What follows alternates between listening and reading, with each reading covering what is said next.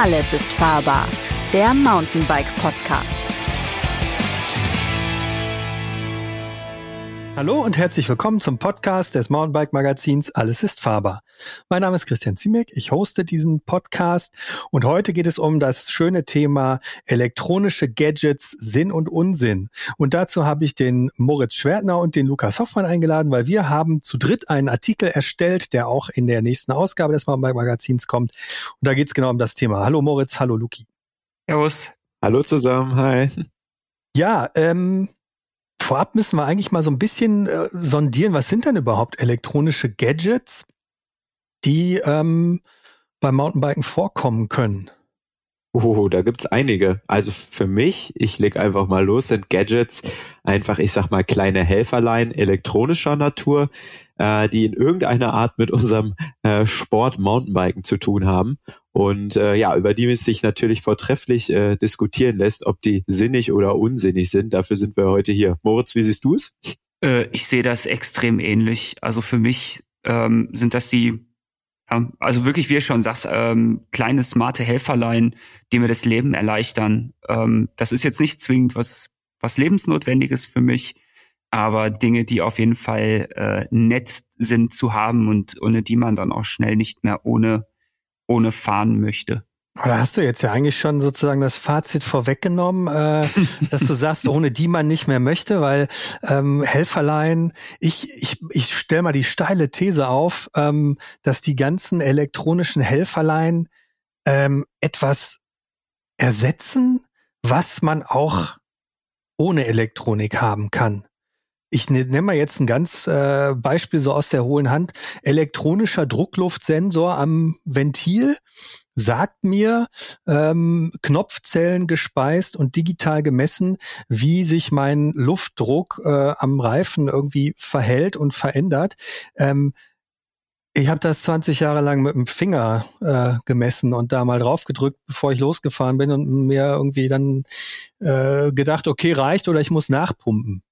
Und ähm, ich habe so ein bisschen, ich, wie gesagt, steile These, ähm, auch ein virtueller Rollentrainer, mit dem man irgendwie ähm, in virtuellen Welten fahren kann, simuliert ja letztlich nur die Realität und äh, das kann man aber auch analog haben. Ja, aber zumindestens in dem Fall von einem Rollentrainer erweitert es ja auch so ein bisschen deinen Horizont. Also bei dem, bei dem Druckluftsensor bin ich auf jeden Fall bei dir. Das ist so ein das ist für mich kein Gadget eigentlich im klassischen Sinne, sondern eher ein Gimmick, ähm, wo man so ein bisschen angeben have, kann. Ne? Ja, es ist ja. halt wirklich, wirklich auch im, im wahrsten Sinne des Wortes ein nice to have. Aber der Rollentrainer, der ermöglicht dir durchaus doch nochmal ganz andere ähm, Erlebnisse, weil wenn es draußen stürmt und schneit und du jetzt nicht äh, der prima Loftonkel äh, aus dem Verlag hier bist und wirklich äh, einen Allwetter äh, hast voll mit Klamotten, äh, ein Schrank voller Allwetterklamotten, so muss es richtig heißen, Entschuldigung. Also mich ähm, meinst du? Genau, ich meine jetzt wirklich ja? explizit dich. ähm, äh, dann ist das ein also tatsächlich, so, um, so sehr ich es mittlerweile, nein, ich hasse, aber schon auch mitunter echt dröge finde, ähm, ist es echt ein kleiner, mh, mm, ja, Lebensretter für mich schon. Weil, wie gesagt, weil du auf jeden Fall mal äh, aus dieser Komfortzone der Couch, äh, der Chipstüte und dem Netflix-Account rauskommst und du mal eben schnell eine Stunde dich auf Rolle schwingen kannst und mal, so wie du möchtest, entweder volle Pulle 8000 Watt fahren kannst oder halt auch mal eine Stunde Grundlagentraining machst. Ich finde das so, genial mittlerweile, muss ich sagen. Ich hatte jetzt gedacht, dass du aus der Komfortzone rauskommst, dich aufs Rad setzt und draußen Rad fährst. Ja, aber die Komfortzone, Komfortzone ja. hört bei mir da auf, wo ich äh, die ganze Zeit bibbernd äh, durch den Regen fahre. Beim Anstieg ist es egal, aber sobald es über die Ebene geht, ist es doch scheiße eigentlich. Gibt gibt's denn auch den den Sturm- und Regenmodus in diesen virtuellen Welten? Du kannst bestimmt irgendwie eine Sprinkleranlage dir äh, ins Badezimmer installieren oder Luki, so. Luki, du bist doch unser, unser Rollentrainer-Experte. Ja, okay, dann erkläre ich erstmal, über was wir hier überhaupt sprechen. Also es gibt natürlich äh, ja sozusagen Rollentrainer. Das ist letztendlich äh, ja ein Trainingsgerät, wo man auch Indoor trainieren kann. Man muss also nicht mehr draußen in der echten Welt Fahrrad fahren gehen, sondern kann das ganz bequem in seinem Wohnzimmer machen. Solche äh, Anlagen gibt's ja schon länger. Wir kennen es aus dem Fitnessstudio. Nur die neue Komponente, warum wir sie jetzt hier auch in einem Gadget äh, Podcast besprechen, ist letztendlich, dass dieses Trainer smart geworden sind, also dass sie mit der digitalen Welt kommunizieren können. Äh, wir haben dann einen Rollentrainer, der mit dem Computer kommunizieren kann, wo in dem Rollentrainer ja eine Wattmessung eingebaut ist und ein kleiner Motor und man letztendlich dann äh, ja alle Impulse, die man irgendwie in die Pedale tritt ähm, oder so viel, wie man trainieren möchte, in die virtuelle Welt übertragen kann bedeutet, dass man dort dann in virtuellen Welten unterwegs sein kann. Da gibt es extra Computerprogramme für. Man kann sich vorstellen wie so ein Computerspiel. Nur, dass man halt wirklich mit seiner echten Muskelkraft äh, dort seinen Charakter bewegen kann. Und dann kann man virtuell Rennen fahren, man kann äh, die wildesten Pässe in den Alpen ähm, fahren.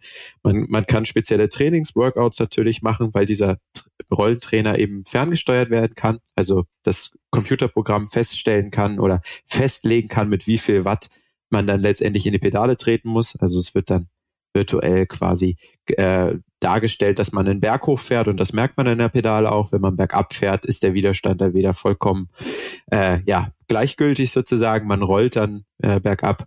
Also das ist, wie gesagt, dieser, dieser Rolltrainer. Und ja, da gibt es natürlich, um diese Welt maximal erfahrbar zu machen, die interessantesten äh, Produkte. Also du hattest gerade gefragt, ob man äh, dann einen Regensprinkler haben kann. Das gibt es tatsächlich noch nicht.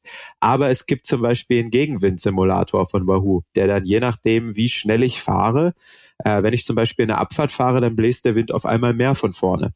Der sogar, wenn ich virtuell einen Berg hochfahre und das sind 17 Prozent, dann kann ich äh, in so einen Steigungssimulator mein Vorderrad einspannen und dann kippt mein Rad wirklich nach hinten, wenn ich bergauf fahre. Wenn ich über eine Gravel Road fahre, dann gibt es Rollentrainer, die sogar so eine Vibration ähm, quasi äh, ja simulieren können, dass es sich anfühlt, als würde man auf Gravel fahren. Also da gibt es echt die wildesten Geschichten. Jetzt muss nur noch dieser Regensensor oder beziehungsweise diese Regensimulation erfunden werden, wer auch also, immer die kaufen möchte. Ob man wirklich, ob man wirklich nass wird von der Regensimulation, wäre jetzt gar nicht so die Frage. Ich meine, das wäre ja auch irgendwie absurd. Aber ähm, gibt es denn schlechtes Wetter in Watu? Ja. Gibt es, ja. Es schneit, ah, okay. es regnet, ähm, mhm. wird dann natürlich nicht kälter. Also der, mhm. der Wind, äh, also wir reden gerade über die, über die eigentlich bekannteste Plattform, Swift heißt die, die hat mittlerweile schon über acht Millionen User weltweit und da kann man dann halt in virtuellen Welten fahren und wie gesagt, da gibt's Schnee, da fährt man durch Vulkanlandschaften oder durch die Wüste, da kann es auch mal regnen. Ähm, ja. Aber ist das nicht nur was für, für Straßenradfahrer? Nee, ist es tatsächlich nicht. Also ähm, Swift macht äh, relativ viel auch für uns Mountainbiker. Es gibt mittlerweile zwei offizielle Mountainbike-Trails, äh, wo man dann Offroad unterwegs ist. Da, wenn man dann einen äh, passenden Rollentrainer hat, dann vibriert es da dauerhaft. Äh, ich habe so einen Rollentrainer, den Tax Neo 2T, über den wir nachher wahrscheinlich auch noch sprechen werden, weil ich ihn getestet habe. Ähm, und äh, ja, da gibt es auch ähm, Funktionen oder beziehungsweise äh, die die App für, dass man tatsächlich auch das Smartphone auf dem äh, Lenker positionieren kann. Und wenn man dann lenkt, wird das dann in der virtuellen Welt umgesetzt. Und es gibt natürlich auch nochmal spezielle Gadgets dafür, äh, dass man es sich unter den Vorderreifen äh, ja so ein kleines Gadget packen kann, was dann die Lenkimpulse umsetzt, wo man dann richtig Linien treffen muss, wo man mhm. lenken kann. Also äh, ja, da hört das Computerspiel, also das ist wirklich Gamification vom Training, wie man so schön sagt. Da habe ich jetzt aber mal eine Frage, weil ich das tatsächlich äh, noch nicht ausprobiert habe. Ich nutze Swift ähm, derzeit exklusiv mit meinem Rennrad im Keller. Äh, ist das dann, muss ich mir das dann als, Gesch als Geschicklichkeitsspiel vorstellen? Weil dieser Trail-Modus hat für mich halt noch nie so richtig Sinn ergeben, weil du ja die ganze, die gesamte äh, Fahrtechnik ja eigentlich nicht brauchst. Du sitzt ja starr eingespannt auf dem Rad mhm. und den, den Lenker bewegst ja beim, beim Trailfahren ja höchstens mal in der Spitzkehre immer bergab. Aber ansonsten machst du ja mehr mit Gewichtsverlagerung. Wie muss ich mir das vorstellen? Das stimmt schon. Also es ist nicht ähm, Mountainbiken in der realen Welt, das wäre auch noch schöner.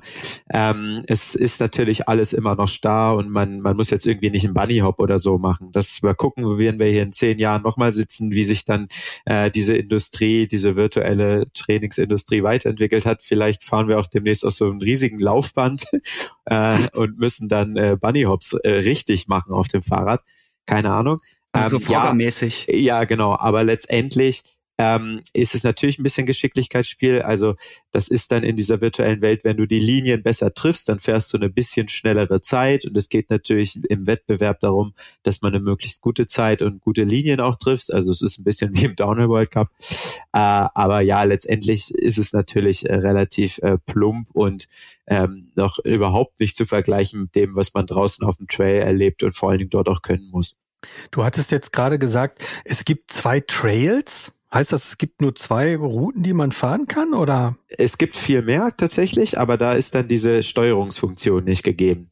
Ähm, also wenn man wirklich explizit Mountainbiken möchte, dann gibt es aktuell nur in der Welt Watopia. Ich glaube, wir haben mittlerweile sieben Welten, äh, wo ein paar real sind. Also man kann in Paris fahren, man, äh, man kann auf diversen äh, Strecken in, in Richmond fahren, wo mal die WM war auf der Straße.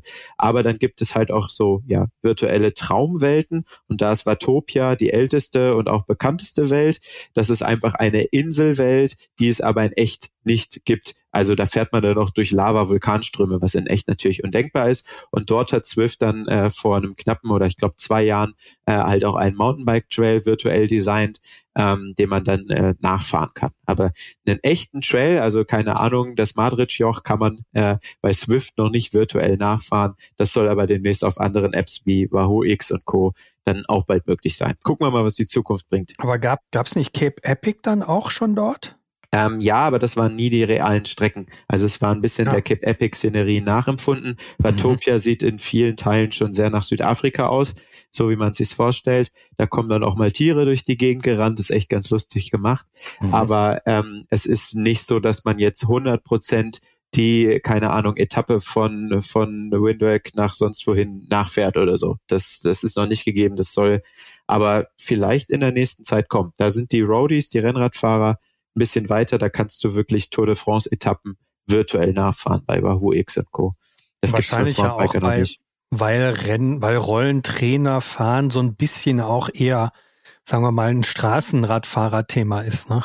Genau, uns Mountainbikern wird ja immer, warum auch immer, nachgesagt, dass wir nicht so auf die Fitness aus sind, sondern mehr auf dieses Naturerlebnis, auf diesen Thrill, den man auf dem Trail einfach hat. Und die Rennradfahrer, äh, ich sag's mal überspitzt formuliert, die sind ja dann eher so die Trainingsjunkies und äh, interessieren sich dann für ihre FDP-Werte, für ihre, für ihre Wattwerte. Äh, das wird denen nachgesagt. Natürlich gibt's auch Mountainbiker, speziell im Cross-Country-Bereich, wo ich ja auch ein bisschen herstamme, die auch äh, darauf aus sind, ein Fitnesslevel zu erreichen.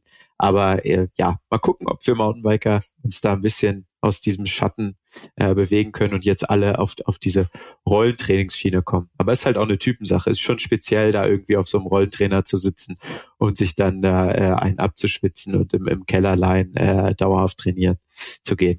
Äh, ich habe tatsächlich noch eine ganz kurze Zwischenfrage. Gibt mhm. es eigentlich Swift mittlerweile auch in Virtual Reality, also mit einem äh, Headset? Weil das wäre ja eigentlich die perfekte, zumindest fürs, fürs Rennrad, perfekte Mit dem Headset oder? meinst du jetzt? Mit so einem ähm, Video-Headset, so wie Oculus. Ähm, ach so, ach so. 3D oder was? Nee, nee, 3D nicht. Genau, mit einer VR-Brille, richtig. Äh, nee, gibt's tatsächlich noch nicht. Ich könnte mir vorstellen, dass die in diese Richtung denken äh, schon. Aber ähm, es gibt äh, ja diverse, diverse Apps, die wirklich dann ja ähm, diese diese Welten nachgestellt haben. Also wie gesagt, bei Wahoo X kannst du äh, Zella, äh, Zella Ronda ähm, äh, Quatsch, Selleronda, du kannst das äh, Sellerjoch quasi nachfahren virtuell, jede Kehre ist da äh, abgebildet. Also das ist schon sehr nah dran an der Realität. Mhm. Aber ist natürlich noch nicht wie VR. Ich könnte mir vorstellen, dass das aus einem ganz simplen Grund nicht gut funktioniert, weil man ja einfach in der, auf der Rolle extrem viel schwitzt. Und wenn du dann diese, also wenn du dann diese Brille auf hast und die ja bei diesen Headsets wahrscheinlich auch viel am Kopf aufliegt auf großen Stellen, dass du da drunter dir wahrscheinlich einfach die Suppe so runterläuft, dass es irgendwie nicht besonders praktisch ist. Aber ich muss hab, mal schauen. Ich habe da keine keine Erfahrung äh, großartig zu. Ich habe es mal einmal äh, auf der PlayStation ausprobiert, bei, mit einem äh, Rennspiel. Deswegen kam ich gerade drauf und da fand ich es halt total geil, weil du wirklich auf einmal in einem in einem Sportwagen sitzt und denkst, du sitzt da wirklich drin. Das kannst du, also dein Hirn schnallt das halt überhaupt nicht. Aber das gut. wird ja, glaube ich, total schlecht werden, weil normalerweise sitzt du bei solchen Spielen ja und bewegst dich eben nicht körperlich. Mhm. Also soweit ich das bisher erfahren habe. Wenn ich mhm. mir vorstelle, ich kann mich auch noch umdrehen auf dem Fahrrad und äh, trete, trete dabei aber noch in die Pedale, ich glaube, dann fällt es halt irgendwann vom Rad. Aber gut, mal schauen, wie gesagt, genau. wo es sich hin entwickelt. Äh, ich bin gespannt, was da die nächsten Jahre noch kommt. Da kann man sich immer sicher sein, dass sich da noch äh, ja viel bewegen wird und dass es halt auch ein großer Markt ist. Mhm. Jetzt haben wir, ähm, genau, jetzt haben wir diese Gadget-Kategorie ja so ein bisschen beleuchtet auf das Magazin. Und äh, Luki, du hast dir zwei, sagen wir mal, Leuchtturmprodukte oder ähm, massenkompatible, breite, äh, ähm, breit verbreitete verbreitete Produkte rausgeguckt. Äh, wie ist dein Testfazit? Du hast was getestet? Genau, ich habe mir die zwei ähm, ja, Leuchtturm-Smart-Trainer der zwei Giganten von Wahoo und von Tax, äh, Tax gehört zum Garmin-Konzern, äh, rausgesucht. Das ist einmal der Kicker V6, der ist relativ frisch dieses Jahr auch rausgekommen und den äh, Neo 2T Smart von Tax, der ist schon ein bisschen auf dem Markt. Und ja, das sind äh, sage und schreibe zwei Rolltrainer für 1300 Euro das Stück. Also das ist schon mal sportlich. Mhm. Ähm, und habe halt einfach mal ausprobiert, was gerade so ja letztendlich technisch möglich ist, was wirklich so die absolute Champions League der Rollentrainer ist. Und das ist schon irre, was die Dinger können. Um mal ein paar Beispiele zu nennen. Also beide können maximalen Widerstand von 2200 äh, Watt darstellen. Das muss man erstmal treten. Äh, ich glaube, da gibt es nicht so viele Leute, ah, das die das überhaupt erreichen. Ja, kann ich mir vorstellen. Bewegt sich das Pedal da überhaupt nach unten, wenn man 70 Kilo wiegt, oder? Ich habe es tatsächlich noch nicht ausprobiert, äh, weil ich das äh, für mich nicht so realitätsgetreu finde, aber die Rollentrainer können das halt. Äh, das ist schon mal interessant. Naja, und sonst halt mal so zu schauen, was da technisch an den Dingern alles möglich ist. Ähm, das, das zeigt dann auch, wie verrückt diese, diese virtuelle Trainingswelt mittlerweile geworden ist. Also äh, das virtuelle Rennenfahren, also Swift Racing, dass man sich virtuell trifft und jeder in seinem Kämmerlein dann in diesen Rollentrainer tritt, über die Leute das bei einem Wettbewerb machen. Äh, das ist, finde ich, schon mal das eine Verrückte, aber dass diese Rollentrainer natürlich auch äh, darauf vorbereitet sein müssen. Sprich, es ist irre, was die in Sachen Konnektivität mittlerweile können. Also Wahoo zum Beispiel hat einen eigenen äh, WLAN-Empfänger in dieser Rolle drin.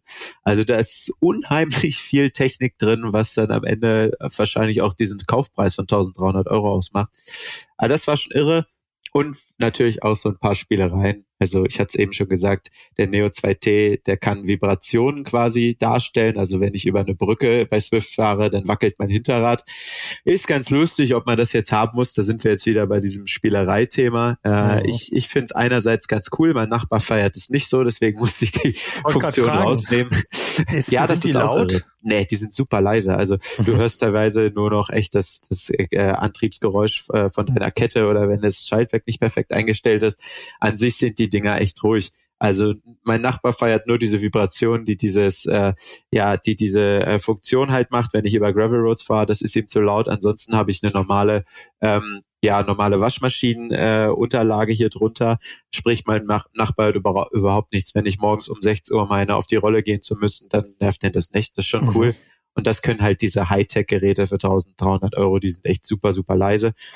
Genau, und da war ich bei Spielereien, was bei Tax noch echt cool ist, das Ding hat eine LED-Unterbodenbeleuchtung. Das ist so ein bisschen, ich sage immer Need for Speed-Funktion dazu, wie früher bei den ganzen Need for Speed-Games, wo jeder an seinem Auto irgendwie so eine coole Farbe unten drunter hatte. Das hat das Ding auch und die ändert sich dann, äh, wenn du ein Intervall fährst und wirklich in einem roten Bereich bist, dann ist auch die Unterbodenbeleuchtung rot. Ähm, ja, braucht natürlich kein Mensch, aber ist irgendwie cool und das Ding steht bei mir im Wohnzimmer. Ähm, die Dinger sehen relativ technisch aus. Tax ist ein bisschen designerisch cooler gelungen, wie ich finde. Ja, mhm. dann kann man das auch besser seinen Familienmitgliedern verkaufen, warum das jetzt im Wohnzimmer stehen muss. Also sind schon verrückt, die Dinger, aber viele werden sich jetzt natürlich fragen, muss ich jetzt für dieses Trainingserlebnis 1300 Euro ausgeben? Und da ist meine klare äh, Entscheidung oder mein klarer Tipp gewesen, nee, es muss nicht sein. Es gibt auch deutlich günstigere Rollentrainer, die viele Dinge genauso gut können, die dann vielleicht ein paar Spielereien weniger haben. Ähm, Aber ja. können die dann auch schon virtuelle Realität sozusagen? Ja, das können eigentlich mehr oder weniger alle Smart-Trainer. Die müssen halt einfach mit dem Rechner kommunizieren müssen. Das ist das Wo geht's Wichtigste. da los preislich? Ähm, schon so bei, ja, schon so bei 500 Euro. Das ist immer noch viel Geld, keine Frage. Ähm, aber gerade wenn man da jetzt mal in den, in den Sale-Bereichen guckt, äh, der großen Online-Versender, dann findet man schon äh, teilweise Produkte so für 350, 400 Euro. Ähm, und die können das dann mehr oder weniger genauso gut. Die sind dann in manchen Dingen ein bisschen schlechter. Äh, um mal Beispiele zu nennen, die Messgenauigkeit der eingebauten äh, Wattmesseinheiten ist dann ein bisschen ungenauer. Für die mhm. richtigen Trainingsfreaks könnte das zum Problem werden. Die lassen sich dann teilweise nicht so klein zusammenklappen, sind ein bisschen schwerer. Aber das sind dann halt Dinge, die dann trotzdem äh, ja immer noch doppelt so teuer normalerweise wären. Mhm. Also bei den Top-Modellen, ich finde, da kann man drauf verzichten. Jetzt äh, stellen wir die Frage, ist das sinnvoll oder nicht? Ähm, weil wir ja ein bisschen gucken wollen, auch, äh, dass wir Gadgets so äh, mal, mal sagen, ist das aus unserer Sicht sinnvoll? Ich würde ja fast sagen, ja, obwohl ich wirklich gar kein Rollentrainer-Typ bin, aber es erspart einem ja zumindest das Glotzen vor die Wand, ne? Ja, also das auf jeden Fall. Ich finde, es ist eine super Typensache. Also es gibt Leute, die sich äh, sagen, ich will mich auf gar keinen Fall irgendwie in eine stinkige Wohnung setzen oder vielleicht noch in einen schummrig beleuchteten Keller und mich da irgendwie virtuell äh, mit Leuten messen. Habe ich auch überhaupt kein Problem mit, ist eine Typensache. Aber ich finde die Dinge einfach praktisch. Moritz hat es eben schon gesagt. Also man, äh, gerade im Winter ist es so ein Thema, man hat wenig Sonnenlicht, es ist schlechtes Wetter, man hat ein Beleuchtungsthema. Die Dinger sind halt einfach super easy. Also man zieht sich um, man äh, setzt sich da drauf, man fährt seine Runden. Man muss sich nicht bedenken, oh, ist meine Helmlampe aufgeladen, wie putze ich mein Fahrrad nach der Tour, weil es aussieht wie Sau. Man muss sich nicht erstmal gefühlt eine halbe Stunde umziehen, weil man sich dick, dick einpacken muss, weil draußen null Grad sind. Also das macht super ähm, ja praktisch und ich muss auch sagen so ein bisschen äh, die soziale Komponente. Also ich habe echt äh, Freunde in ganz Deutschland, die auch äh, bei Swift unterwegs sind, die man sonst nicht trifft und wir können uns so cool virtuell verabreden, haben dann Group Ride zusammen, teilweise telefonieren wir dann äh, gemeinsam und quatschen mal ein bisschen, man sieht sich mal wieder. Äh, das würde einfach normalerweise, wenn ich dann da irgendwie um 18 Uhr noch zu meinem Night Ride mit meiner Helmlampe starte, auf jeden Fall so nicht funktionieren. Und das hat mich ehrlich gesagt, auch wenn wir nicht mehr so viel dran denken wollen, auch echt durch die Corona-Pandemie gebracht. Man durfte sich nicht mhm. sehen, aber dann fahren wir wenigstens virtuell eine Runde zusammen Rad, man hat sich bewegt und man dreht nicht komplett durch im Lockdown. Also mhm. da seitdem bin ich echt auch ein begeisterter Swifter, wie man vielleicht schon hören kann. Aber ich kann es auch total verstehen, wenn viele Leute sagen, boah, das ist nichts für mich, ich will draußen fahren, ich will Natur, ich will frische Luft. Äh, man muss es, glaube ich, einfach mal ausprobiert haben. Letzte äh, Frage zu dem Thema, äh, weil wir müssen ja auch noch ein paar andere Kategorien durchroppeln. Äh, können die eigentlich auch Strom speichern? Ich meine, man tritt die ganze Zeit da in Widerstand, man verbrennt Kalorien und gerade ja. jetzt in der Zeit, wo man irgendwie äh, äh, damit beschäftigt ist, sich über Energiesparen und Nachhaltigkeit Gedanken zu machen, kann man damit sein Handy aufladen? Geht tatsächlich nicht. Also wenn Swift, Wahoo und die äh, großen äh, Hersteller wie Garmin und Co. zuhören, das wäre doch jetzt mal in Zeiten der Energiekrise interessant, wenn man da Energie in sein eigenes Strom, Stromnetz einspeisen könnte. Geht aber tatsächlich meines Wissens meistens äh, nicht und habe ich auch nicht äh, hinbekommen hier bei dem Test, dass man da sein Handy auflädt oder so. Ich, ich glaube, es liegt immer noch daran, dass diese Widerstände nämlich sogar Strom brauchen, ne? Du musst die ja, Dinger ja an die, ja, genau, St die Steckdose anschließen. Genau, magnetisch, magnetisch ne? erzeugt, genau. Ja, ja, ja. Genau, deswegen äh, geht es äh, nicht. Ich habe noch einen kleinen Nachtrag, weil wir es gerade vergessen haben. Ähm, die Der Trainer kostet ja einmal und die Trainingssoftware kostet auch. Das sollte man halt schon genau, auch genau. im Blick halten. Swift kostet monatlich. Das, das ist genau. auch noch Und es gibt so es Thema. auch nur monatlich. Also man Was kann kein Jahresabo monatlich abschließen. 14,99 Euro, aber man kann es mhm. auch jeden Monat kündigen. Genau, also äh, wenn man schlau ist, äh, für alle die, die im Winter vor allen Dingen Swift nutzen, das werden viele sein, weil man fährt ja dann wieder draußen, nicht vergessen im Frühjahr äh, dann zu kündigen, dann spart man noch mal ein bisschen Geld. genau. So, kommen wir zu einer anderen ähm, Gadget-Kategorie. Ähm, die habe ich fürs äh, Heft getestet. Das sind äh, Smartwatches. Und zwar ähm, weiß, glaube ich, jeder, was irgendwie eine Smartwatch ist. Das ist letztlich nichts anderes als eine Uhr mit ganz viel digitaler Technik drin, mit Sensoren für Herzfrequenz, Blut, Sauerstoff, Sättigung. Äh, letztlich ist es ein kleiner Computer, den man am Handgelenk mit sich rumträgt. Und ähm, ich glaube, ganz viele Leute haben solche Dinger schon. Ich selber benutze die ab und zu, ähm, einfach weil, wenn ich mir zum Beispiel einen Tee mache und ich sehe ich brauche zwei Minuten, dann habe ich am liebsten einen Sekundenzeiger, den ich immer sehen kann. Und bei diesen Uhren ist es ja oft so, dass das Display dann so dunkel ist, dann sieht man den Sekundenzeiger nicht. Und also so im Alltag benutze ich das eigentlich nicht unbedingt, aber für den Sport äh, haben wir uns äh, angeguckt, ist das sinnvoll oder nicht. Äh, da hatten wir ähm, letztlich vier Uhren zum Tester. Das war einmal die Garmin Phoenix 7 in der Standard-Edition, Preispunkt ähm, 700 oder 800? 700, ich glaube, ab 700 Euro geht die ab los. 700 aufwärts, genau. Ja, äh, dann eine Polar Grid X Pro, die neue Suunto Peak 9 Pro und die Apple Watch Ultra für 1000 Euro. Und, Richtig. Ähm, Genau. Autsch. Und ähm, Moritz, du und ich, wir haben uns so ein bisschen diese diese Kategorie auch geteilt. Du bist als Apple Freak äh, die Apple Uhr gefahren. Ich bin alle viermal tatsächlich gleichzeitig gefahren, weil ich mir generell auch mal so über einen Überblick verschaffen wollte, wie gut äh, können die denn überhaupt zum Beispiel sowas wie GPS aufzeichnen? Ähm, wie gut können die die Höhe ähm, erkennen, also die die Steigungs ähm, Höhenmeter etc und was können die überhaupt noch so? Und ähm, was taugen die für uns Mountainbiker eigentlich? Und so mein Fazit ist so ein bisschen gespalten, muss ich ehrlich sagen. Also ähm, in dieser Phoenix 7 von Garmin steckt unfassbar viel Technik. Es gibt ja auch noch andere Konkurrenzprodukte von Fitbit und ähm, von Samsung, die Galaxy Watch. Ähm, und was weiß ich alles. Auf jeden Fall ähm, ist mein Fazit insofern so ein bisschen gespalten, weil die halt ganz viel können, aber ganz viel auch nicht können. Und ähm, eine, also viele Uhren können navigieren, bei manchen ist es ist eine Karte hinterlegt, bei der Garmin zum Beispiel. Viele andere haben aber dann nur eine Track-Navigation, wo man Pfeilhinweise äh, bekommt, rechts, links abbiegen jetzt an dieser Stelle.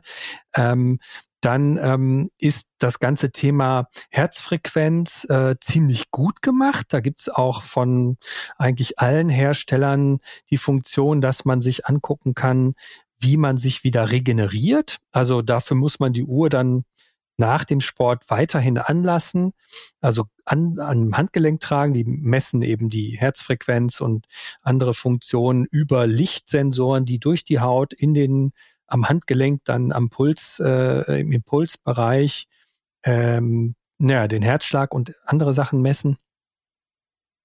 Und ähm, das kann schon ziemlich sinnvoll sein, aber auch da ist wieder so ein bisschen meine These, ähm, Körpergefühl ähm, zu haben, ist auch nicht schlecht. Also wenn ich mich irgendwie überfordert habe äh, beim Training, dann kann mir die Uhr zwar sagen, boah, du hast dich überfordert, ähm, aber das fühle ich ja eigentlich auch. Was denkt ihr dazu? Also ich gehe da komplett mit. Ähm, das passiert ja bei uns beiden, weiß Gott, wirklich nicht häufig.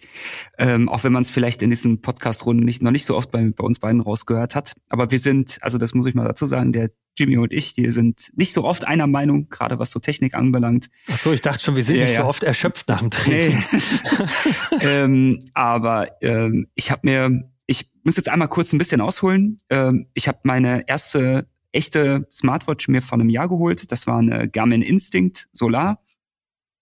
Und ich habe nach drei Tagen entnervt alle Notifications und sowas ausgemacht. Ähm, weil das Handy, äh, es ist halt, ähm, im Prinzip sind diese Smartwatches immer noch, egal welche man kauft im Übrigen, in allererster Linie immer noch eine, ein zweites Display vom Handy. Und ähm, das ist bei der Flut an Nachrichten, die wir mittlerweile kriegen. Also wir haben jetzt hier noch Teams offen, Microsoft Teams auf dem Handy für unsere Redaktionskonferenzen und sowas alles ähm, noch drauf. Dann hat man vielleicht noch WhatsApp drauf und soweit äh, sowas alles andere. Und da muss man schon echt am Anfang ein bisschen äh, da würde ich immer jemandem empfehlen, das runterzuschrauben, weil es sonst permanent am Handgelenk äh, bimmelt. Dann sind die Dinger mhm. teuer. Dann muss man je nach Modell äh, häufiger bis nicht so häufig die, ähm, die Uhren auch aufladen. Das heißt, es ist wieder nochmal was, worum man sich kümmern muss. Ähm, und dann muss ich ganz ehrlich sagen, sehe ich für, für uns Mountainbiker zumindestens den Sinn ähm, als, als ähm, Fitness-Tracker so noch nicht, weil ein Telefon braucht man egal ob's, ob man sich eine äh, Ultra kauft von Apple, äh, wie, wie ich sie jetzt gerade noch habe, äh, oder ähm, äh, irgendwas anderes. Man braucht auf jeden Fall ein Handy, sei es zur, zur Verbind äh, zum Verbinden und Apps draufziehen äh, oder zum später Daten aus, auswerten. Mhm. Ähm, das ist ein ganz schöner, ganz schöner Batzen Geld für äh, fraglos eine, eine irrwitzigen äh, Funktionsumfang. Also die Apple Watch Ultra kann zum Beispiel noch EKGs aufzeichnen, mhm. ähm, was für Leute, die äh, Probleme mit Herzrhythmusstörungen ist, durchaus wirklich im wahrsten Sinne des Wortes echt lebensrettend sein kann.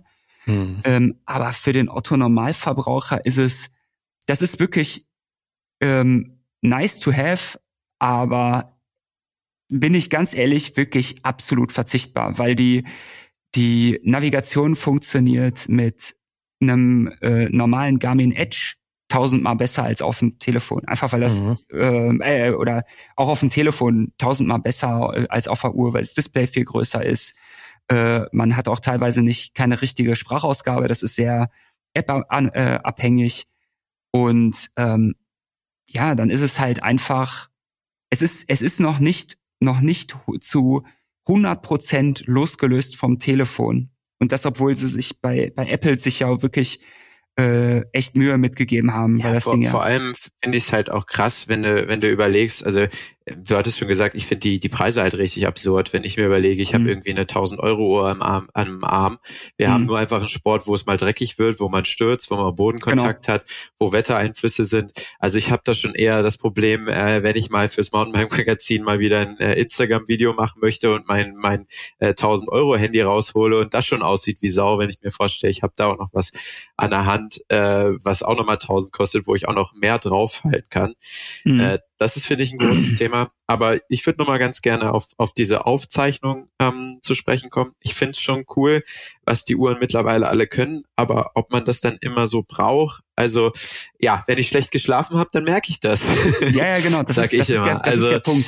Das Wobei es auch genau spannend sein kann. Also Wobei, ich, genau. Ja, ja ich fand es so. super interessant. Ich, ich hatte so einen Fitness-Tracker dauerhaft rum, als ich äh, eine Corona-Infektion hatte. Und dann mal zu sehen, äh, man, man ist den ganzen Tag nur irgendwie auf dem Sofa, äh, was der Körper aber eigentlich zu tun hat ähm, dabei und wie, wie man im Eimer ist davon, das mhm. fand ich schon spannend. Aber das ist halt alles immer so ein bisschen nice to have. Also ich komme bisher auch sehr gut ohne Smartwatch klar und, und brauche das Ding ich und das ist tatsächlich, das ist tatsächlich so ein bisschen der, der Witz daran. Also ich muss zugeben, ich bekenne, ich benutze das.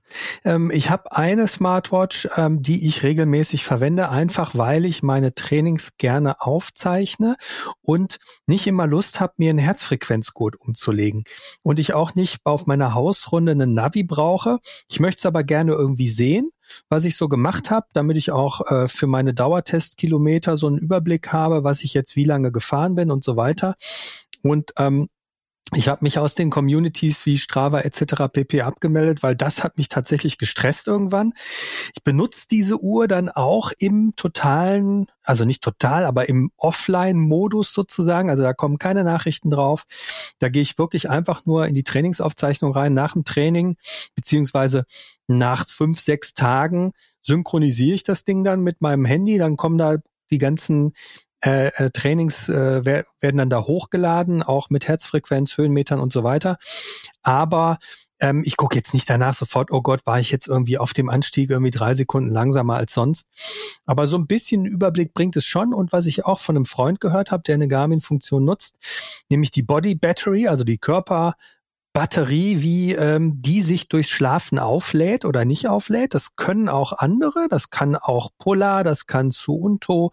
Und da siehst du wirklich, ähm, wenn du mal zu wenig geschlafen hast. Und ich muss auch sagen, ich benutze es auch so ein bisschen, ich bin so eine Nachteule. Ich benutze es auch so ein bisschen als Erinnerung, geh jetzt mal ins geh mal Bett. schlafen, ja, ja, das finde ich auch mal schlafen. Du hast, und ich, ich gucke zum Beispiel total gerne drauf, wie lange habe ich denn jetzt geschlafen? Manchmal hat man schlecht geschlafen, aber lang. Manchmal mhm. hat man gut geschlafen, aber kurz. Und ähm, dann ist es schon so ein bisschen ein Überblick und dann weiß ich irgendwie, okay, wenn meine Body Battery oder meine Körpererholungs Nightly Recharge, nennt sich das bei Polar zum Beispiel, wenn die nur bei 70 Prozent ist, dann fahre ich halt heute keine fünf Stunden Tour, sondern ich fahre dann, dann nur drei Stunden. Ja, ja. Ich find's halt auch krass, äh, einfach mal wirklich zu sehen, was für ein Effekt da teilweise ist. Also wenn man irgendwie Stress auf der Arbeit hat, was das für einen Schlafrhythmus bedeutet. Oder wenn man sich mal bei einer Absolut. Party so richtig schön einen reingeorgelt hat und mal ein Bier zu viel hatte. Okay. Wenn man mal sieht, ja, nee, aber das ist ja auch mal interessant, dass man mal sieht, was man bei seinem Körper teilweise auch antut. Also wenn man wirklich mal ein Bier zu viel getrunken hat oder so, dass man nicht sein lassen konnte, mhm. mal feiern war, ähm, da halt mal zu sehen, was das auf deinem Körper für Auswirkungen hat, äh, wie das dich eigentlich aus der Bahn wirft. Also seitdem kann man da ein bisschen, oder ich zumindest, gehe da ein bisschen äh, hoffentlich verantwortlicher mit um.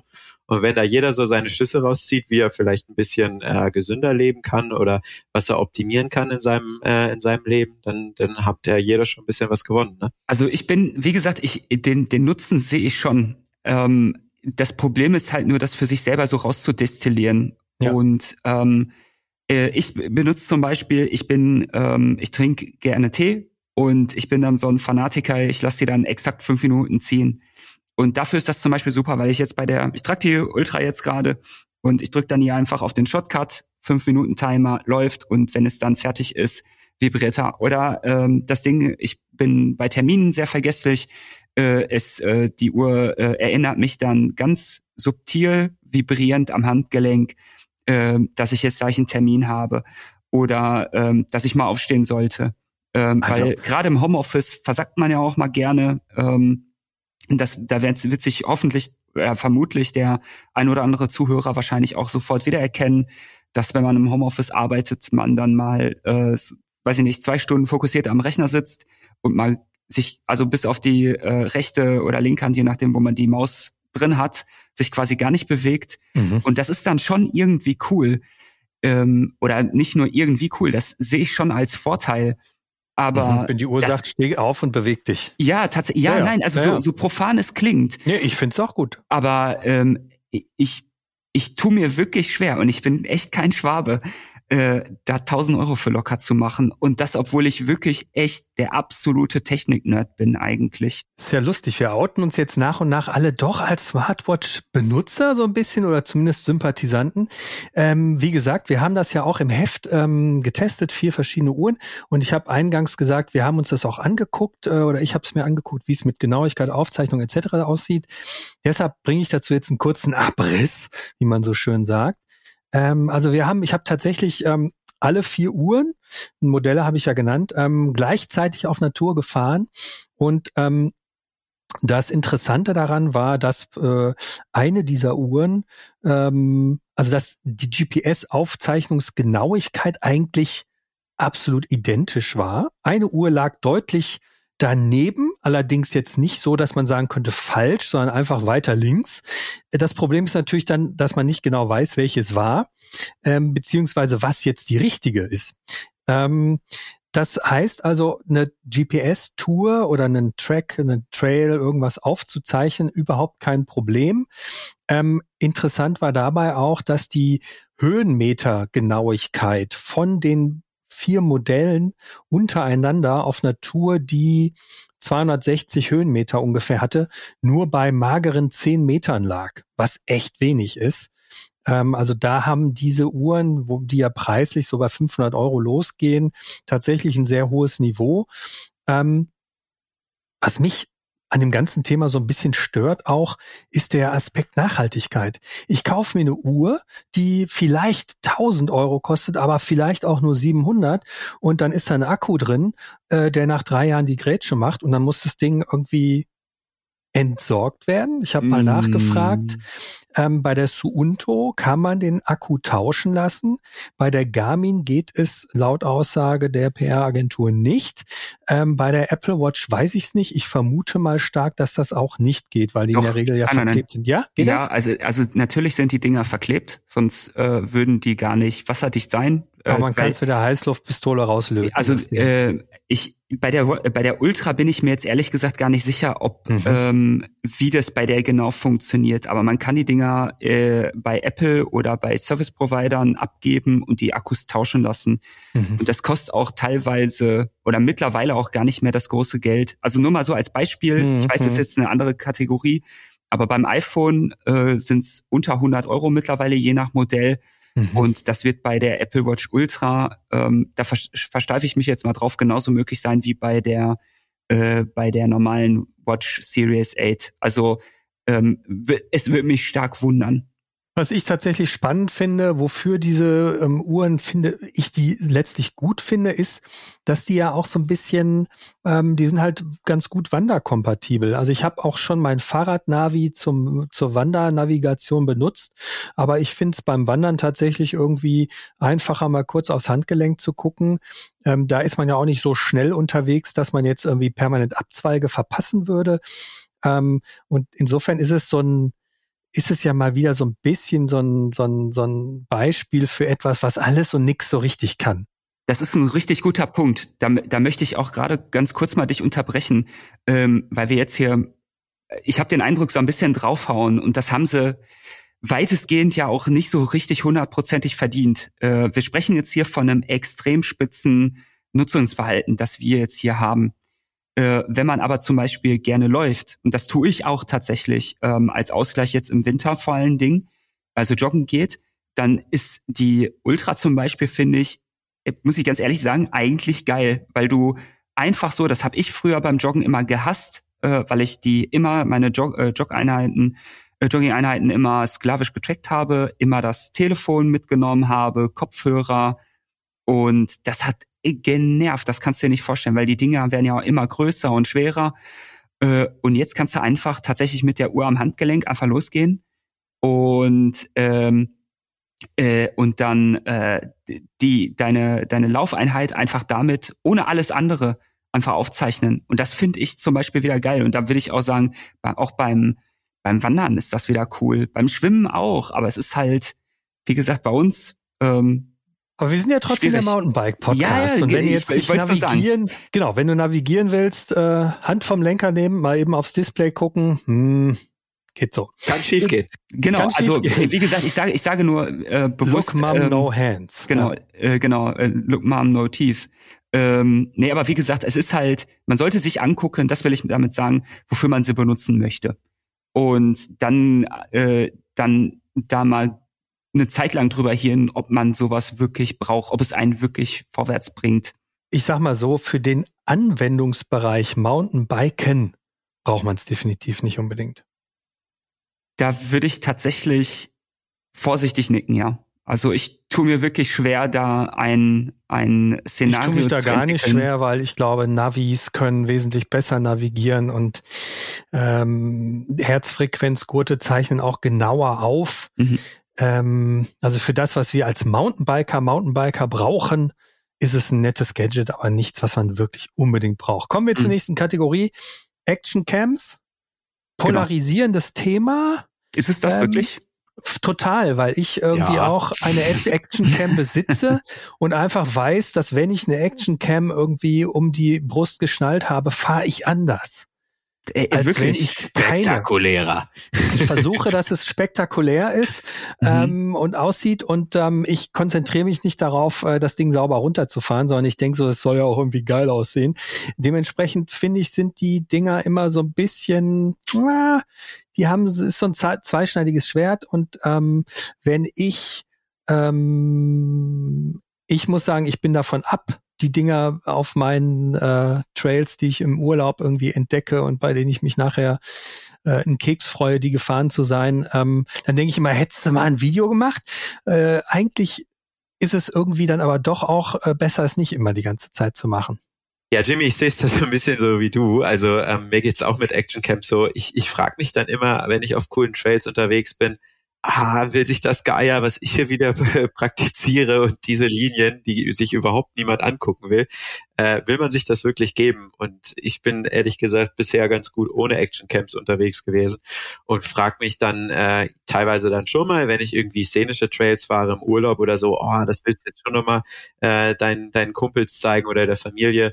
Aber ganz oft denke ich mir, ich genieße jetzt einfach den Moment und ich muss das nicht aufnehmen. Hauptsächlich mhm. sind da irgendwie ja auch die diese riesen Action-Cam-Unternehmen, Unternehmen, die äh, ja so spektakuläre Bilder immer zeigen, wo man sich so als Otto-Normalfahrer, der irgendwie halbwegs dynamisch und schnell runterfährt, äh, richtig langsam vorkommt und unspektakulär und dann die Leute, die dann irgendwelche Backflips machen, äh, die aus den Werbeanzeigen und Co., die dann einfach spektakulärer sind und man sich so ein bisschen in Schatten gestellt wird. Deswegen habe ich gar keine Lust, das aufzunehmen, ehrlich gesagt.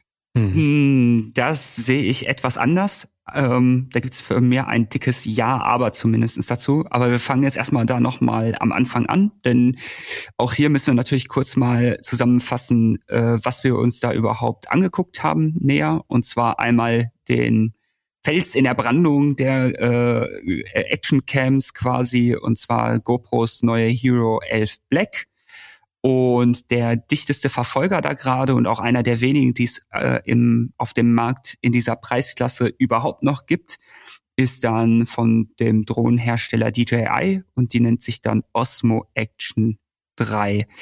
Ähm, ja, das Problem an der Sache ist klar, die äh, gerade durch Red Bull Athleten und so ähm, sind die ganzen äh, Knipsen ja ziemlich, also die Videos, wenn man sich damit vergleicht, sind, sind natürlich die Heimvideos, wenn man jetzt nicht das, äh, drauf anlegt, natürlich, wer weiß wie, also es ist halt einfach kein Vergleich ähm, äh, da, aber ähm, tatsächlich sind die Knipsen, was Knipsen? Was meinst du mit Knipsen? Knipsen, Video, äh, also Knipsen ist für mich umgangssprachlich Videokameras. Die Apparate. Okay. Die Fotoapparate. Das sind ja keine Fotoapparate, also auch, ähm, die können ja Videos aufnehmen, Fotos machen. Was willst du sagen? ich will sagen, ähm, die sind so gut geworden, dass man die tatsächlich als alles Kamera mittlerweile wirklich benutzen kann. Die haben eine Horizontsperre. Das heißt, die halten, egal wie du die Kamera montierst, immer automatisch den Horizont gerade. Äh, die haben eine wirklich fantastische Bildstabilisierung mittlerweile, dass du den Eindruck hast, dass du wirklich über den Trail gleitest. Mhm. Ähm, die haben extrem hohe Bildwiedererholfrequenzen, dass man echte Slow-Motion-Videos damit drehen kannst. Also wir reden davon ähm, 240 Bildern pro Sekunde, die die Kisten äh, die die kleinen Actioncams aufnehmen können. Die sind extrem gut bedienbar, die sind kompakt, die Akkus halten äh, einigermaßen, ja, einigermaßen gute Aufnahmezeiten durch. Also wir reden also von rund einer Dreiviertelstunde bis einer Stunde. Das mhm. variiert aber natürlich stark von der Auflösung und der Bildwiederholrate. Ähm, dass wenn man eine etwas kreative Ader hat, man tatsächlich mit den, Kis mit den Actioncams ähm, wirklich die besten Aufnahmen überhaupt jemals machen konnte. Also es ist kein Vergleich zu äh, einer äh, GoPro Hero 4 oder 5 noch. Ähm, also da sind wirklich, da also ist, ist so viel äh, Zeit ver äh, vergangen und so viel Technik reingeflossen. Ähm, ja, das ist ähm, vermutlich wie mit den Smartphones, oder Moritz? Ja, absolut, wo du irgendwie absolut, früher dachtest, absolut. du hättest es mit einer, mit einer Kartoffel aufgenommen genau, und heute, und heute kannst du deine Cam eigentlich zu Hause lassen, deine genau. Spiegelreflex, weil dein genau. iPhone das genauso gut kann. Genau. Und äh, gerade äh, wenn man viel in den sozialen Netzwerken unterwegs ist oder äh, ich habe sie jetzt tatsächlich einfach mal äh, genutzt, um meine Linien zu vergleichen, ähm, wie ich was hier fahre, äh, und mir das zu Hause nochmal angeguckt. Und ähm, wenn man dann Bock hat, das am Ende ähm, noch ein bisschen zusammenzuschneiden, die Apps, die dahinter stecken, das ist bei GoPro die Quick App und bei DJI die Mimo App, ähm, dann kann man sogar echt schnell wirklich nett ansehnliche äh, Clips damit zusammensch zusammenschneiden lassen, vollautomatisch. Und dann finde ich das als ähm, als Gimmick oder als Gadget um dann wieder auf unser Thema zurückzukommen, äh, für so ein digitales Poesiealbum schon wirklich eine feine Sache. Man muss halt nur bedenken, man ähm, gerade in den, in den hohen Auflösungen mit den hohen Bildwiederholfrequenzen ähm, gibt es eine Menge Datenmüll am Ende, weil nicht jede Stelle am Trail ist die super spannende. Aber wenn man da Bock drauf hat, finde ich, ist das komplett legitim. Aber da spricht natürlich auch bei mir das alte Fotografen äh, Herz und Videoherz dann natürlich. Also ich finde die tatsächlich äh, so geil, dass ich tatsächlich am Ende des Jahres mir eine zulegen werde. Mhm. Tatsächlich, weil die die Technik äh, gerade im Vergleich zu von vor, sag mal, fünf Jahren äh, so enorm viel weitergekommen ist, ähm, dass es sich wieder lohnt, finde ich. Und gerade wenn man viel Sport macht und viel Actionsport macht äh, und man gerne auch mal Bewegtbilder aus dem Urlaub mitbringen möchte. Und dann ist das, finde ich, eine super Sache. Es ist so lustig, weil ich habe genau denselben Gedanken. Ich habe so eine alte GoPro, irgendwie habe ich mir irgendwann mal besorgt und ähm, irgendwie benutze ich die einfach nicht. Ich habe doch so ein bisschen den Gedanken gehabt, naja, wenn ich jetzt irgendwie wieder auf die Straße zurückkehren würde, dann würde ich die so als Dashcam verwenden, so um, äh, um irgendwie äh, Autofahrer äh, so doof, ja. Mhm. festzuhalten dabei, wie sie mich von der Straße abdrängen. Es äh, gehen ja auch äh, Videos bei YouTube und tatsächlich auch jetzt in diesem ähm, Verfahren gegen den einen bösen SUV-Fahrer, der, äh, also nicht den einen bösen, aber den SUV-Fahrer, der zwei Rennradfahrer von der Straße abgedrängt hat, geht das ja auch so durch die Medien und äh, alle möglichen sozialen Plattformen. Aber ähm, so für mich, ich nehme die dann auch immer mit und irgendwie, weil ich dann, wenn man dann im Urlaub ist, dann geht man ja auch mal irgendwie schwimmen und vielleicht schnorcheln oder sogar tauchen und denke, dann nehme ich das irgendwie mal mit, aber irgendwie mache ich es dann doch nicht, weil ich mir dann denke, wenn ich jetzt irgendwie den Trail hier fahre, dann möchte ich auch mich einfach darauf konzentrieren und irgendwie das genießen und nicht noch äh, vorher alles aufladen. Ich muss mein Navi sowieso aufladen. Das brauche ich ähm, um den Trail zu finden. Aber wenn ich dann noch irgendwie mich um die Action Cam kümmern soll, die dann auch noch auszurichten, dann zu starten und wieder anzuhalten und hinterher das hochzuladen. Also mich, für mich ist es einfach irgendwie ein bisschen too much, aber das ist ich sehe das auch so. Ich finde das Erlebnis. Typenfrage, ne? Ja es ist halt, finde ich, auch ein bisschen das Erlebnis. Also ich finde, man sieht das immer, wenn man mal bei Sehenswürdigkeiten ist oder irgendwie dann doch mal eine Städtereise macht. Jeder Mensch macht da irgendwie ein Foto und guckt sich äh, das Ding durch, nur durch sein Smartphone an und geht dann weiter. Ah, ich habe es fotografiert, habe ich es auch gesehen. Mhm. Aber sich mal wirklich davor zu stellen, das mit seiner eigenen Rübe, mit seinen eigenen Augen anzuschauen, das macht irgendwie keiner. Und so sehe ich es irgendwie auch mit Trails ganz oft, wo ich mir sage, so vor, jetzt bin ich mal hier irgendwie in einer Urlaubsdestination und will das jetzt mal genießen und mich da jetzt nicht drum kümmern, ob irgendwie die die GoPro läuft, die richtig ausgerichtet ist, die aufgeladen ist, whatever. Aber ja, man kann sicherlich auch anders sehen. Ist wieder so ein Fall von, wir haben es eingehend gesagt, äh, nice to have. Aber man, man kommt auch ohne den Trail runter und hat au, sicherlich äh, nein, auf, auf, auf, jeden Fall, auf jeden Fall. Aber aus meiner leidigen Erfahrung kann ich euch sagen, ähm, immer wenn ich im Urlaub mit Kollegen unterwegs war, äh, die immer so ein bisschen anti anti äh, Fotostops waren und mal kurz die Kamera aufschnallen, mal kurz Fotos machen, mal dies das jenes und da immer sich so ein bisschen zickig verhalten haben. Ähm, dreimal dürfte raten, wer die ersten waren, die dann am Ende des Trips gesagt haben, ey, ey, schick mal, schick mal, schick mal. Ja klar, haben will man das Video, aber selber es machen? Ja. Und, und man guckt es sich dann tatsächlich, man guckt es sich ja auch echt gerne an. Also ich habe ja, tatsächlich die, ähm, äh, boah, ich weiß gar nicht mehr, welche Hero das war. Die hatte damals ein Arbeitskollege von meinem Vater sich für, auch, die waren damals auch ja schon wirklich teuer gekauft und die hatten wir beim Skifahren dabei. Und mein Vater hat uns, hat die neulich auf einer alten Festplatte gefunden. Und dann haben wir uns die auf dem Fernseher zu Hause angeguckt. Und das war schon cool, so eine, so eine kleine Zeitkapsel. Erstmal, weil ich da noch 15 Jahre jünger äh, war und noch Milchzähne hatte gefühlt. Ähm, aber ich würde das, ich würde das nicht immer so, so abtun. Es ist nervig, definitiv. Und ich möchte auch eher den Trail fahren und das nicht, nicht darum groß kümmern müssen. Aber mit den Dingern kannst du es ja mittlerweile. Also die, du drückst einfach bei der GoPro auf einen Knopf, wenn du sie am Chesty hast oder so, da stört sie dich noch nicht mal großartig. Und dann hast du, wenn du unten angekommen bist, drückst du wieder auf den Record-Button, dann hast du den, die kleine Abfahrt oder lange Abfahrt hast du im Kasten und dann brauchst du nichts mehr großartig damit machen. Und dann äh, in der App suchst du dir die schönsten Momente raus und schneidet sie dann schön zusammen. Dann kannst du es mal einmal kurz in den digitalen Äther blasen. Also ich finde es eine nette Sache. Ich finde, man muss aber auch dazu sagen, und das erlebe ich immer wieder, äh, wenn ich äh, auf Trails unterwegs bin, im Urlaub oder sonst wo, wirklich professionelle Videos entstehen nicht auf einer GoPro.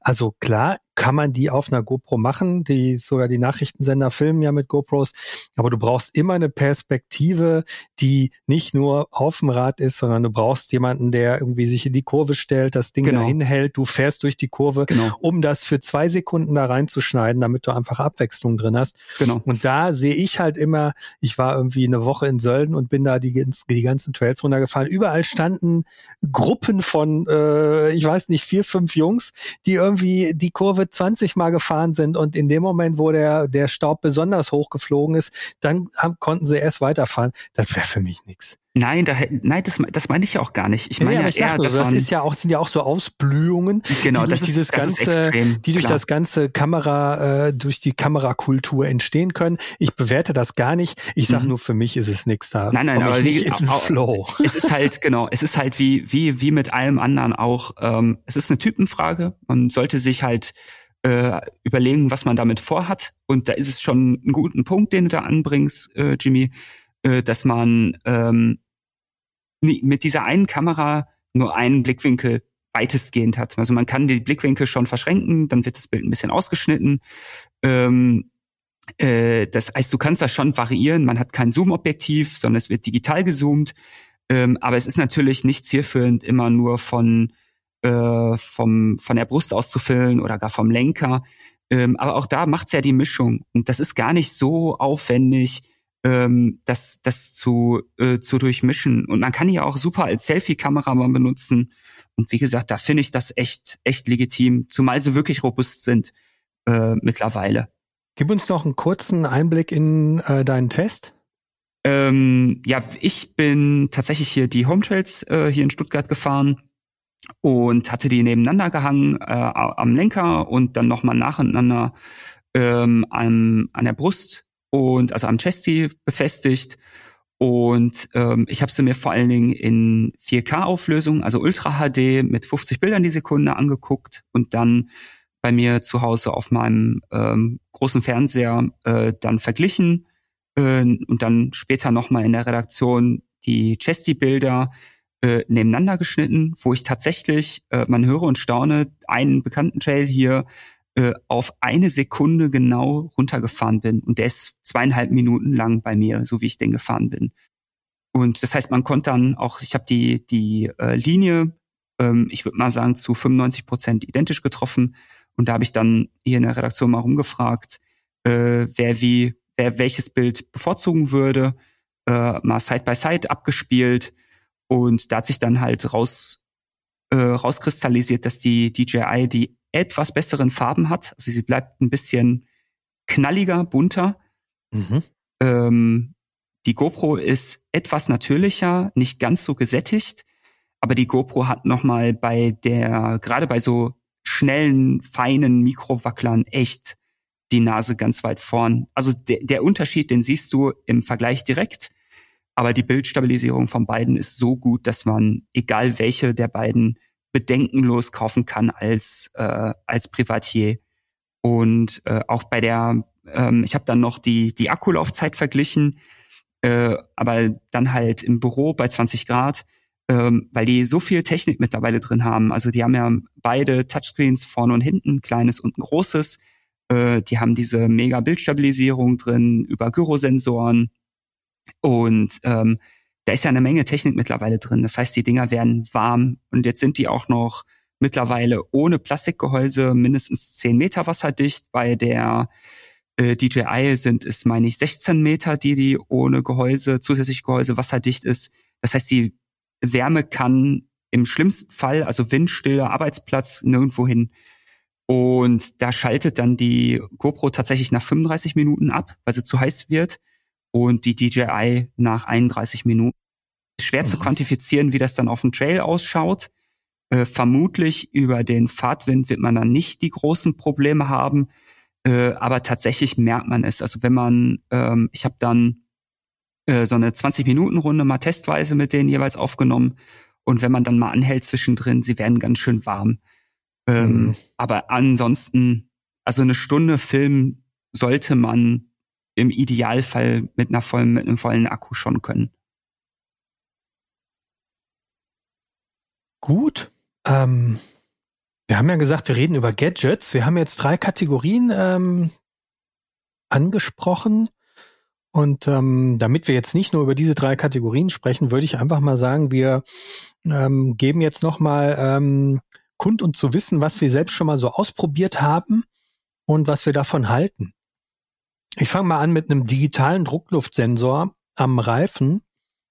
Habe ich ausprobiert, fand ich schwierig. Ähm, Einfach weil, ähm, Entschuldigung, ich lutsche einen Bonbon, weil ich meinen Hals kratzt und das ist immer noch das kleinere Übel, als euch die Ohren voll zu husten. Insofern bitte Entschuldigung.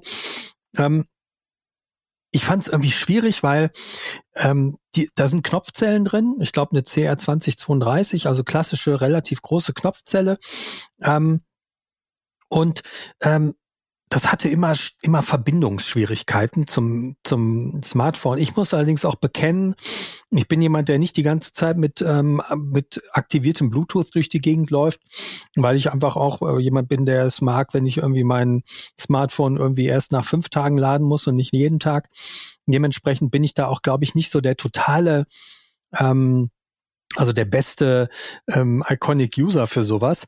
Aber ich fand das irgendwie so ein bisschen albern, muss ich sagen. Also ich bin da eher, glaube ich, so analog. Ich greife an den Reifen und fühle, ist da genug Luft drin oder nicht. Und wenn ich einen Platten kriege, dann merke ich das schon, weil mir dann das Hinterrad in der Kurve irgendwie weg, wegmatscht. Ähm, habt ihr sowas auch schon ausprobiert? Ja, tatsächlich. Ich hatte auch schon TireWiz. Also da gibt's ja mittlerweile mehrere äh, Produkte. TireWiz von SRAM, von Quark war, glaube ich, das, was so am ersten mit auf den Markt kam. Mhm. Das bin ich mal ein komplettes Jahr gefahren. Was ich da praktisch fand, da sind ja in den Ventilen oder beziehungsweise oben, wo der Sensor sitzt, eine sehr große LED, die dann äh, verschieden blinkt. Also ob man äh, seinen Wunschdruck, den man vorher mhm. einstellen kann, über- oder unterschreitet. Äh, das fand ich schon praktisch, weil man es dann auf den ersten Blick gesehen hat. Aber ich bin ein bisschen bei dir, weil ich äh, ja ich sowieso vor jeder Fahrt die Pumpe raushole, um meinen mhm. Druck äh, zu überprüfen. Äh, sprich, ich habe diesen Handschritt sowieso und ähm, ähm, muss ah, sowieso die Pumpe ansetzen, mhm. ähm, so dass ich, so dass ich dann gar keinen Benefit habe, dass ich schon direkt äh, beim Rausholen des Rades, beim Vorschieben sehe, oh, ich bin drüber oder ich bin drunter, weil ich die Pumpe so oder so, wie gesagt, ansetze. Und ja, dieses ganze Akkumanagement ist immer so ein Thema dann äh, wiegt das irgendwie auch noch was. Also es ist rotierende Masse, das mag der Cross-Country-Fahrer gar nicht. Äh, optisch wäre es jetzt auch nicht so schick, wenn da immer so ein riesig langes Ventil unterwegs ist. Also mh, hm, für mich eher ein Daumen runter, ehrlich gesagt. Mm, ich hatte jetzt neulich äh, von Canyon das äh, Spectral LTD mit dem gesamten RockShox SRAM Funk, Funkornat, also RockShox Flight Attendant und SRAM Access, inklusive Access Reverb äh, Sattelstütze. Und ähm, ich glaube, das kommt dem am nächsten, da zu sagen, das ist ein Gadget, ähm, weil es ein voll, elektrisi voll elektrisiertes, äh, voller Akkus, ähm, vor Akkus kaum fahrbares äh, äh, All Mountain ist. Und ähm, da tue ich mir auch er erstaunlicherweise noch sehr schwer mit. Also Funkschaltung finde ich mittlerweile echt cool. Da bin ich ein großer Fan von und würde ich auch mich äh, schwer mit tun, da nochmal ähm, was anderes zu fahren. Aber an einem Fahrwerk zum Beispiel, ich meine, es ist, es ist ja ein äh, ein automatisierter, elektrisierter Lockout im weitesten Sinne. Boah, da naja, aber es ist ja nicht nur ein Lockout, oder? Es passt ja auch noch ja ähm, natürlich man System passt, drauf an. Genau, man passt es natürlich Lockout auch an. wäre einfach. Genau, nee, nee, aber das gab schon vorher. Genau, nee, aber du hast schon recht. Natürlich, es macht natürlich noch mehr, aber boah, also dafür, dass es also man kann es ja eh nur in Kompletträdern derzeit kaufen. Ähm, aber da dann noch mal zwei Akkus mehr zu pflegen, puh, schwierig. Und du redest jetzt über eine komplette Vollausstattung mit elektronischen Gadgets bei einem Rad. Genau. Ich sage ja gerade übergreifend, mhm. das ist das, was ich am, am nächsten am Rad selber getestet habe. Mhm. Ähm, was ich aber äh, andersherum dann wieder total geil finde, ist, ähm, ich habe an meinem Gravelrad allerdings äh, die äh, von SRAM die Rival äh, Wattmesskurbel dran. Mhm. Und das finde ich wiederum richtig cool. Ähm, ich hatte dieses Jahr gesundheitlich relativ viel Pech weil ich auch dick Corona hatte, eine fette Grippe und ähm, du ganz andere Trainingsinsights dadurch kriegst, wenn du weißt, wie du das überhaupt zu deuten hast. Mhm. Und im Falle von der Kurbel ist es sogar noch ein bezahlbares Upgrade. Also wir sprechen da von einem Marktwert von, ich glaube, 300 Euro für die Kurbel. Äh, die misst nur einseitig, es wird dann also verdoppelt. Ähm, aber um deinen generellen Trainingszustand ähm, Herzfrequenz unabhängig natürlich, dann mal zu beleuchten, finde ich das sehr praktisch. Muss ich ganz ehrlich sagen. Ich bin bei Wattmessung auch mit einem Daumen hoch dabei. Allerdings muss ich auch sagen, ich glaube, dass es für die Menschen da draußen wirklich nur dann sinnvoll ist, wenn man gezielt trainieren will, wenn man gezielt auch Probleme beheben will, die man vielleicht mit seinen Knochen hat. Ähm, ich glaube nicht, dass es wirklich jeder jetzt wirklich braucht. Ähm, aber ich persönlich nutze es auch und finde es sehr gut. Ähm, genau. Ich glaube, Luki, du benutzt es sowieso auch, Wattmessung. Ja, genau. Ähm, ich finde es auch super. Ich bin jetzt auch auf der Kurbel, die Moritz hat unterwegs, habe aber auch schon äh, Wattmess-Pedale getestet. Jimmy, die hattest du auch schon von Garmin, ja. äh, die man, die dann als Testredakteur sehr cool sind, weil wir viel die Räder wechseln, äh, auf vielen verschiedenen Rädern auch unterwegs sind. Ähm, und da fand ich das immer sehr praktisch. Ob ich jetzt Rennrad fahren wollte, konnte ich die Pedale mitnehmen oder auf ein anderes Testrad oder, oder, oder. Ähm, das war schon ziemlich cool und die sind auch echt genau. Und ja, wie ihr beide schon beleuchtet hat, man kann einfach viel, viel genauer trainieren äh, und vor allen Dingen halt auch sehen, was im Körper vorgeht, wie man erholt ist und so weiter und so fort. Also da geht mit Wattmessung äh, doch sehr, sehr viel. Also es ist sinnvoll. Ähm, und, und wenn wir gerade die, die, den Roundup machen, ähm, ja, elektronisches äh, Schalten ist natürlich gerade mega heiß diskutiert, weil äh, sich da viel getan hat mit SRAM und Shimano, die beide elektronische äh, Schaltwerke im Programm haben oder Schaltung ich muss mittlerweile sagen, ich finde es schon ziemlich cool, aber ich genieße es mittlerweile auch mal wieder auf komplett mechanischen Fahrrädern unterwegs zu sein, wo kein einziges elektronisches Gadget dran ist, mhm. weil man sich da einfach keine Gedanken machen muss. Das man muss man nicht. Noch. Ja, das gibt's tatsächlich sogar sehr, sehr viel. Ja, ähm, ja. Mhm. Ne, es ist halt einfach so, boah, du schiebst das Rad raus, machst deinen Luftdruck, guckst, ob das Setup passt und dann fährst du los und gehst eine Runde Radfahren. Äh, mhm. Und nicht irgendwie, wie ist der Akku da, wie ist der Akku da, äh, passt das hier hier, passt es da. Ah, das finde ich irgendwie auch entspannt. Also so sehr es mich fasziniert und ich da Spaß dran habe und alle meine privaten Räder mindestens ein elektronisches Gadget haben, ähm, so genieße ich es dann irgendwie trotzdem loszufahren und sich keine Gedanken machen zu müssen. Und muss man schon sagen, auch wenn alles immer gut funktioniert, also gerade bei den Access-Schaltungen, ähm, wenn man jetzt mal rein nach dem Motor geht, uns ist da noch nie irgendwie was verreckt. Es gab keine großartigen Funkaussetzer. Ähm, also ich will gar nicht wissen, wie viel, wie viel äh, ja, Kilometer ich schon auf elektronischen Schaltung gemacht habe. Und ich kann wirklich, die Vorfälle sind zwei oder drei gewesen bei wahrscheinlich über 10.000 Kilometern. Was finde ich doch eine sehr gute Quote ist dafür, dass alle immer sagen, oh, Technik, das funktioniert nicht, das verreckt ja unterwegs. Ist das für den harten Mountainbike-Einsatz überhaupt gemacht oder nicht? Also wenn man jetzt mal nur um die Elektronik, äh, über die Elektronik spricht. Bei elektronischen Schaltungen bin ich noch total unentschieden, was das Thema angeht, ob das für mich irgendwie funktioniert oder nicht. Aber dazu an einem anderen Zeitpunkt und zu einer an, an anderer Stelle mehr. Ähm, bei Navis müssen wir, glaube ich, nicht drüber diskutieren, oder? Nein, auf gar also keinen Fall. Also kriegt von mir einen Daumen hoch. Für mich war es einfach, ich fahre jetzt nun wirklich schon seit über 20 Jahren Mountainbike für mich war es insofern einfach ein Gamechanger, weil ich wirklich von den Trails, von denen immer alle mit leuchtenden Augen gesprochen haben, die konnte ich auf einmal auch finden, äh, ohne dass ich mich immer an große Gruppen dranhängen musste. Ähm, dass irgendwie Trail, Plattformen ähm, mir das ganze Thema ähm, äh, komplett neu eröffnet haben, war für mich auch einfach ein, ein Punkt, äh, der die große Begeisterung des Mountainbike-Sports in mir überhaupt auch dann nochmal auf ein ganz anderes Level geholt hat. Ähm, man kann sich irgendwie, man muss auch nicht immer die wildesten Trails fahren, man kann auch irgendwie mit einem Navi sich über eine Schotterstrecke ähm, lotsen lassen, wenn man will. Also äh, für alle Leute, die jetzt glauben, man müsste immer äh, das krasseste Zeug fahren, muss man überhaupt nicht. Aber man findet es eben auch. Und äh, man ja, kann sich auch schon, austauschen ja. unter Leuten und äh, sich Sachen weitergeben. Ich habe es oft genug erlebt, dass, dass ich gefragt wurde, ja, hier, du warst doch in der Ecke, gib mir mal ein paar Tipps. Und zack, hat man drei GPX-Dateien rübergeschickt und derjenige äh, kommt zurück und sagt so, boah, danke, äh, das hat wirklich meinen mein Tag gerettet, ähm, äh, dass man auch aktuelles Material hat, ist, glaube ich, immer so ein bisschen die Krux dabei beim ganzen ja. Navi-Thema. Aber dass sowas sinnvoll sein kann, wenn man Mountainbiken will, auch zur Trainingsauswertung, ist, glaube ich, so ein bisschen unbestritten. Ne? Bin ich voll bei dir, aber ich find's auch für die Birne, sage ich immer ganz cool, äh, auch mal gezielt ohne loszufahren. Am besten da, wo man sich auskennt. Also bei mir in der Heimat kenne ich gefühlt äh, ja. jeden Weg, aber es ist dann doch mal spannend, irgendwo mal in Richtung zu fahren, wo man nicht hundertprozentig weiß, wo man jetzt rauskommt, wenn man in diesen Weg reinfährt.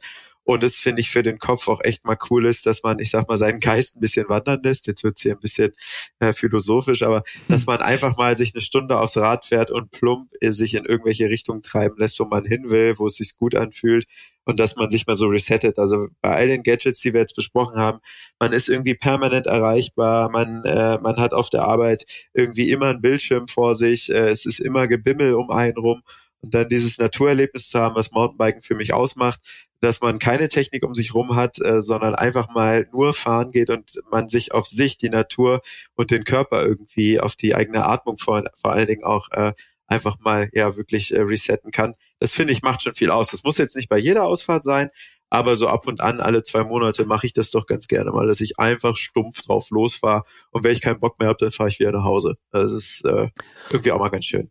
Also für mich ist es vor allen Dingen wird's in dem Moment irgendwie schwierig, wenn es tatsächlich so für mein Empfinden eher für einen Mountainbikesport absurde Ausmaße annimmt, wie Brillen mit Display drin oder ähm, Intercom-Systeme, wo man dann sich von Fahrer zu Fahrer über mehrere Distanzen verständigen kann.